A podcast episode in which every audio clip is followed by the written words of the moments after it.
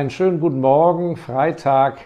Das ist mittlerweile zu meiner Lieblingszeit geworden, Freitag früh, weil ich mit Ihnen in Kommunikation treten kann. Vielen Dank. Ähm, danke auch für die vielen Zuschriften, die ich von Ihnen bekomme und auch bei den persönlichen Treffen, äh, wenn es sich ergibt. Ich freue, freue mich immer sehr, dass wir im Austausch sind. Worum geht es hier? Es geht um unser Kapital, vielmehr um den Aufbau von Kapital. Kapital entsteht ja durch den altmodischen Begriff Ersparnis. Aus der Ersparnis Konsumverzicht, aus der Ersparnis werden Ersparnisse und daraus wird dann hoffentlich Kapital. Und äh, das Kapital soll eines Tages ja ein eigenes Standbein werden, was neben ihrer beruflichen Tätigkeit her eine eigene Dynamik entwickelt und ihnen mehr Unabhängigkeit im Leben ermöglicht. Und das ist ein sehr schönes Ziel, weil es natürlich, wenn man sehr erfolgreich ist, natürlich nicht nur äh, für sich selber und für seine Familie sorgen kann, man kann ja auch sehr viel Gutes tun. Und der eine tut sehr viel Gutes, indem er aktiv in einer Suppenküche mitarbeitet oder in der direkten Sorge. Da habe ich allergrößten Respekt vor und finde ich ganz toll. Und anderen ist das vielleicht nicht gegeben und die können dann über diesen Weg über ihre großen Kapitalerträge und Kapitalvermehrung auch sehr viel Gutes bewirken. Und äh, das war für mich auch immer eine sehr große Motivation, mich in ein Leben zu begeben, wo ich mich doch permanent äh, um mein Kapital auch kümmere. Eine immer gute Motivationsgrundlage.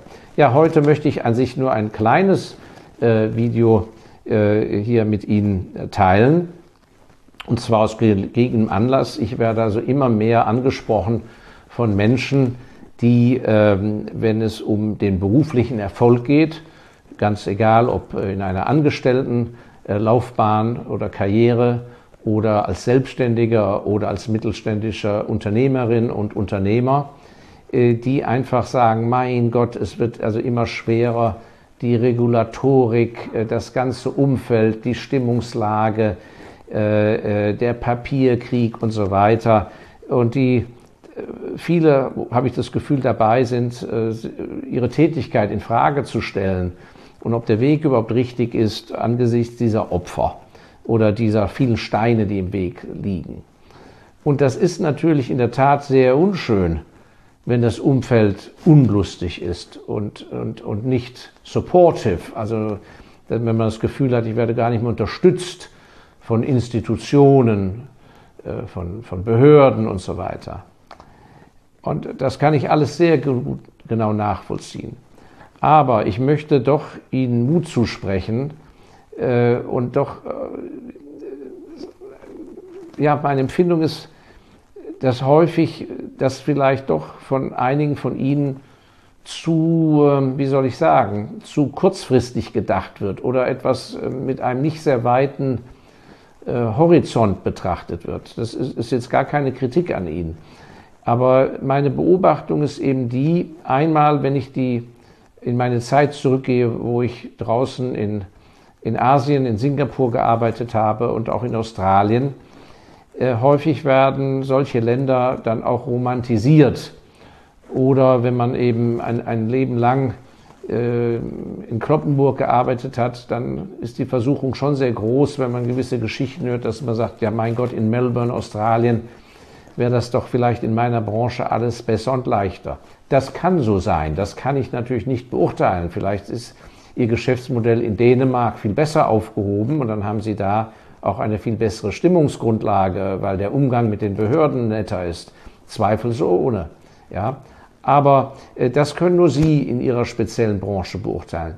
Aber die Vorstellung, dass ähm, in solchen Ländern das alles sehr viel schöner ist, das ist, diese Vorstellung ist falsch. Also ich bin damals in Australien, als ich die Firma Benckiser äh, als General Manager geleitet habe mit einer Fabrikation vor den Toren äh, Sydneys, ja, da bin ich ja von den Gewerkschaften bis aufs Blut gequält worden, ja. Äh, die, die, die, äh, die Bürokratie äh, ganz furchtbar langsam, schwierig. Da hat keiner auf mich gewartet. Da hat keiner gesagt, wie schön, dass diese deutsche Firma hier doch tätig ist und die wollen wir jetzt mal unterstützen und so weiter. Ja, In anderen Ländern haben sie vielleicht es leichter mit der Bürokratie, aber dann haben sie eben den lokalen Colonel, äh, der einmal im Monat vorbeikommt und einen Briefumschlag abholen will mit, mit, mit einem gewissen Inhalt drin, der, äh, der, den er in sein Gehalt mit einkalkuliert hat. Und, und, und. Also die, ähm, die Vorstellung äh, einmal, dass es woanders in jedem Fall per Saldo sehr viel besser ist, das muss gut, gut recherchiert werden. Ja, das kann sein. Sie müssen aber überlegen, ob, äh, was dann aber die Konsequenzen sind. Es kann sein, dass Sie in einem sehr viel angenehmeren Umfeld arbeiten, dass aber der Markt dann dort sehr klein ist, dass Sie vielleicht potenziell 50 Kunden dort haben in diesem Land, während in dem Land, wo es ungemütlich ist und hart ist, haben Sie 500 Kunden theoretische. Das müssen Sie gut, gut abwägen. Und ich glaube, das ist äh, in der jetzigen aktuellen Zeit eine ganz große Frage, die langfristig gelöst werden muss von jeder unternehmerisch denkenden Familie oder von jeder Person, die eben eine systematische Entwicklung äh, finanziell aufbauen will. Bin ich in einem kleinen Markt lieber ein großer Fisch, aber der Markt ist klein und angenehm? Oder bin ich ein kleiner Fisch in einem riesigen Markt, wo ich aber finanziell viel weiterkommen kann? Das heißt, Sie müssen meiner Ansicht nach natürlich überprüfen, ob Ihr Geschäftsmodell überhaupt noch aktuell ist und passt und die Maßnahmen dann ergreifen.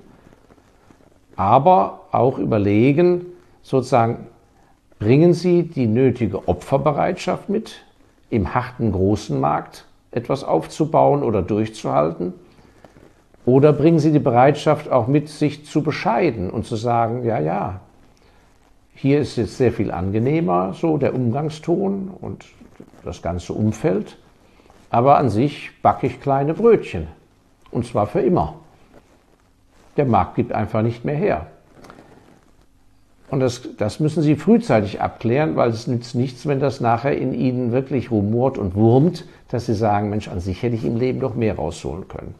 Ja, und für alle diejenigen, die doch eben halt sich für den das härtere Umfeld entscheiden müssen, da will ich doch mal ganz klar aufzeigen, dass an sich generell die sehr erfolgreichen Menschen, egal ob mit einer großen Angestelltenkarriere, in einem Großkonzern oder in Großkonzernen oder aber als Selbstständige, das war immer schon mit extremer Opferbereitschaft verbunden und äh, da kann man auch historisch weit zurückgehen. Da findet man sehr, sehr viele Beispiele. Und es kann durchaus sein, das ist mein Eindruck, dass wir durch die letzten vielleicht 15 Jahre im deutschsprachigen äh, Raum, zumindest in der Schweiz, in Österreich und in Deutschland, dass wir vielleicht in einer Zeit gelebt haben oder in den letzten 20 Jahren, wenn man also die letzten zwei Jahre mal abzieht, in einer Zeit gelebt haben, wo man da nicht so trainiert wurde auf Härten. Aber diese Härten haben vorher auch schon immer existiert. Was ich sagen will ist, unter Umständen müssen Sie sich doch ein dickeres Fell zulegen. Also bevor Sie einfach die Löffel hinwerfen und sagen, jetzt produziere ich nichts mehr im Odenwald, ja, und ab jetzt nur noch in, im hintersten Rumänien oder in Indonesien, ja, als ein defensiver Move, ja, wie gesagt, ich kann das ja in Ihrer spezielle Branche nicht beurteilen, aber ich habe das Gefühl, dass einige von Ihnen das so, so nach der Methode, jetzt schmeiße ich hin und jetzt mache ich nur noch da drüben. Da würde ich sehr von äh, abraten. Und was sind so Beispiele, die eben doch immer Opferbereitschaft äh, erfordern? Also in der, wenn man in die Gründungsphasen einiger großen Firmen geht, dann muss man schon sagen, dass häufig der große berufliche Finanzieller Erfolg im Unternehmertum wurde häufig durch privates Unglück erkauft, weil sehr viele Gründer von jetzt sehr noblen Konzernen, wenn Sie da mal nachschauen, auch börsennotierten, die Urbasis war ein genialer, tüchtiger Mensch und das wurde verbunden mit einem Zuschuss von privatem Kapital über eine Eheschließung. Und häufig waren diese Ehen, das können Sie in alten Biografien nachlesen, von sehr noblen Firmen, waren diese Ehen nicht äußerst glücklich. Und man hat sich damals in der Zeit halt nicht getrennt, sondern blieb ein Leben lang zusammen. Das heißt, die wunderbare Urbasis des Kapitals der Firma wurde mit privatem Unglück erkauft. Da gibt es also eine lange, lange Liste, wo man das nachlesen kann. Das andere ist natürlich das Thema Geduld. Viele Unternehmer haben 20 Jahre gebraucht, alles selber gemacht, jeden Brief selber zugeklebt, jede Briefmarke selber draufgeklebt, alles selber zum Versand gebracht, jedes Paket bepackt. Sehr, sehr viele der tüchtigen, richtig reich gewordenen Unternehmer, große Unternehmer, sie glauben gar nicht, wie lang die wirklich kleine, kleine Brötchen gebacken haben. Und ich habe immer ja diesen schönen Spruch, da musste man von den Brosamen vom Tisch des Großen leben. Da konnte man froh sein, wenn man die Brosamen von den damals Großen einsammeln konnte und daraus hat man versucht, kleine Brötchen zu machen. Und die Vorstellung, dass das in ein, zwei Jahren gelingen muss, ist falsch. Einigen Glückspilzen und Genies gelingt das mit irgendeinem Start-up, aber in der Regel ist der große Erfolg äh, sich ist erkauft über sehr lange Zeit von extremer, extremem Arbeitseinsatz, einfach weil das Geld nicht da war, alles abzudelegieren und weil es vielleicht auch falsch war. Das Gegenstück ist das, das Eingehen von Großkrediten. Viele Branchen und, und viel Wachstum geht nur, indem sie wirklich per Großkredit, Bankkredit als Unternehmer etwas aufbauen. Und diesen Großkredit, den haben sie dann im Nacken. Und auf der Bankenseite wechseln natürlich die Bearbeiter. Und am Anfang ist jemand da, der sie toll findet. Später sind sie älter, der Bankberater von ehedem oder der Betreuer, die Direktion, weiß gar nicht mehr, wie es in der Anfangszeit war. Und dann sind sie da diesen Leuten ausgeliefert. Das sind sehr schöne, in Anführungszeichen, sehr schöne Gespräche dann, wenn ihrer Firma nicht nach Budget läuft. Dann werden sie einbestellt und, und, und. Und ähm, das passiert auf allen Ländern der Welt. Das heißt, dieser Druck, nachts im Bett zu liegen, schlecht einzuschlafen, weil man nicht weiß, wie man am nächsten Tag das geschaukelt kriegt mit den Bankern, mit dem großen Kredit, dass er ja verlängert wird oder erhöht wird, der Kreditrahmen. Das ist kein, kein so lustiges Spiel. Also auf sowas muss man sich dann sehr professionell einrichten. Und letzten Endes bei sehr vielen, die den Schritt vom Angestelltensein ins Selbstständigkeit, die Selbstständigkeit gewagt haben, mit der Bereitschaft zu leben, wenn es schief geht, wieder bei Null anzufangen. Dass sie wirklich ihre Lebensersparnisse, kein Kredit dann, aber dass, wenn es schief geht, ihre Lebensersparnisse fort sind. Ich kenne viele Leute, die im Alter sehr, sehr erfolgreich sind, ganz großartige Investoren, Kapitalanleger, sehr vermögend geworden sind. Denen ist das in jüngeren Jahren passiert. Da hat es halt im ersten Anlauf nicht geklappt.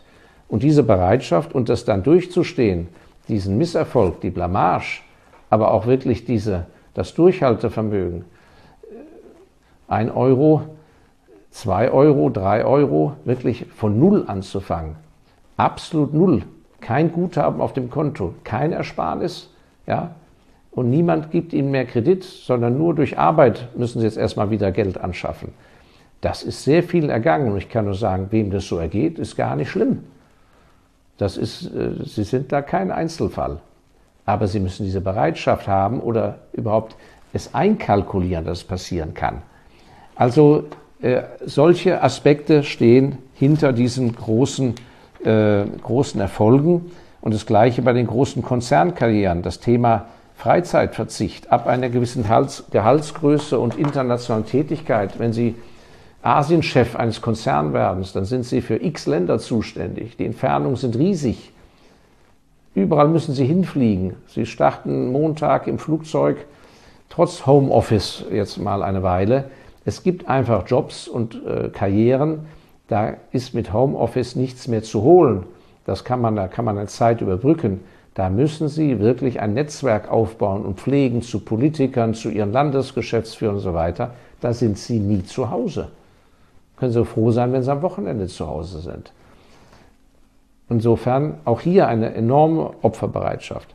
Also, ich wollte das einfach nur mal zurufen, dass für all diejenigen, die das Gefühl haben oder die in ihrem Freundeskreis oder in ihrer Familie Leute erleben, die sagen, mein Gott, ich kann es nicht mehr aushalten und so weiter, dass sie wirklich sehr genau überprüfen, liegt das Problem in ihrem Geschäftsmodell? Ist das einfach nicht mehr aktuell und zeitgemäß und bringt nicht mehr genug her? Dann kann ich nur sagen, radikal Reißleine ziehen, Dinge ändern, umsetzen das Ganze. Sonst werden sie zu einem Jammerlappen und Daueropfer. Das ist nichts.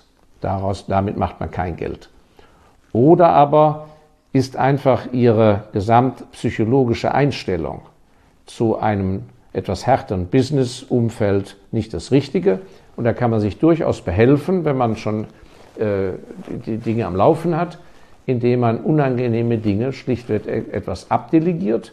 Das kostet dann Geld. Und wenn Ihr Geschäftsmodell gut ist, dann ist das Cost of Doing Business. Und diese Zusatzkosten für den Papierbearbeiter, der dann die Regulatorik macht, oder den zweiten, den Sie, oder die zweite, die Sie für solche Mistaufgaben einstellen müssen, ja, das müssen Sie auf Ihre Preise umwälzen. Und wenn das nicht geht, dann ist Ihr Geschäftsmodell nicht ideal. Dann müssen Sie vielleicht in puncto Innovation was tun. So, das war ein kleiner Ausflug in die Befindlichkeitslage von erfolgreichen Menschen. Und äh, ich danke Ihnen, dass Sie die Geduld gehabt haben zuzuhören. Äh, vielleicht war etwas dabei für Sie. Ich freue mich über Ihre Kommentare und ähm, bitte abonnieren Sie unseren YouTube-Kanal, wenn Sie es noch nicht getan haben. Kostet nichts. Sie müssen ja nur den Button in der Beschreibung unter dem Video aktivieren. Würde mich freuen. Und genauso freue ich mich auf den nächsten Freitag mit Ihnen. Vielen Dank, Ihr Markus Elsässer.